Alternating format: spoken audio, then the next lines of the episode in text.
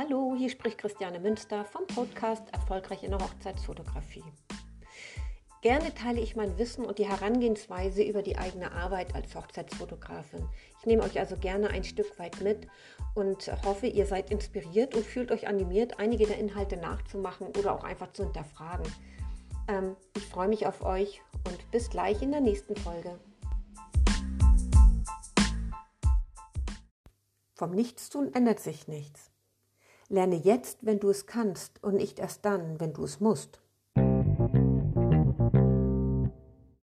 Kannst du mit meiner Aussage etwas anfangen?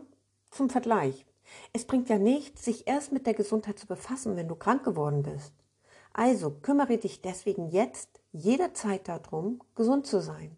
Denn Prävention ist effektiver, als sich um Symptome zu kümmern, die dich in der aktuellen Situation eh schwächen.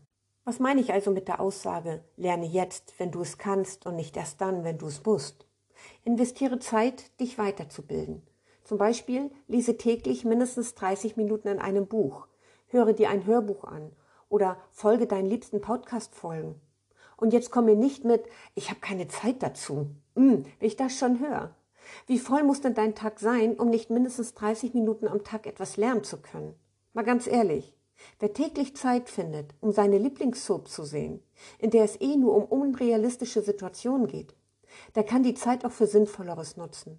Stell dir mal vor, es gibt Menschen, die kennen die Namen der Schauspieler. Das ist unfassbar. Die können die Ereignisse der letzten 50 Folgen wiedergeben und können es nicht abwarten, die nächsten Folgen zu sehen, die dann kommen. Und stell dir vor, wie viele von den TV-Guckern unzufrieden in der Schule sind, unzufrieden im Job sind, unglücklich dabei und der Selbstständige nicht vorankommt. Wisst ihr eigentlich, was für mich absolut unvorstellbar ist?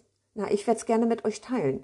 Nämlich, wie viele Menschen kommen von der Arbeit nach Hause und schauen am Abend bis zu vier Stunden Fernsehen? Vier Stunden! Und dann heißt es, ich habe keine Zeit. Das ist für mich unfassbar, wirklich. In Wirklichkeit haben diese Personen nämlich keine Lust. Sie sind weder motiviert genug, etwas für sich und ihre Weiterentwicklung zu tun, noch haben sie Disziplin, lang genug an der Umsetzung festzuhalten.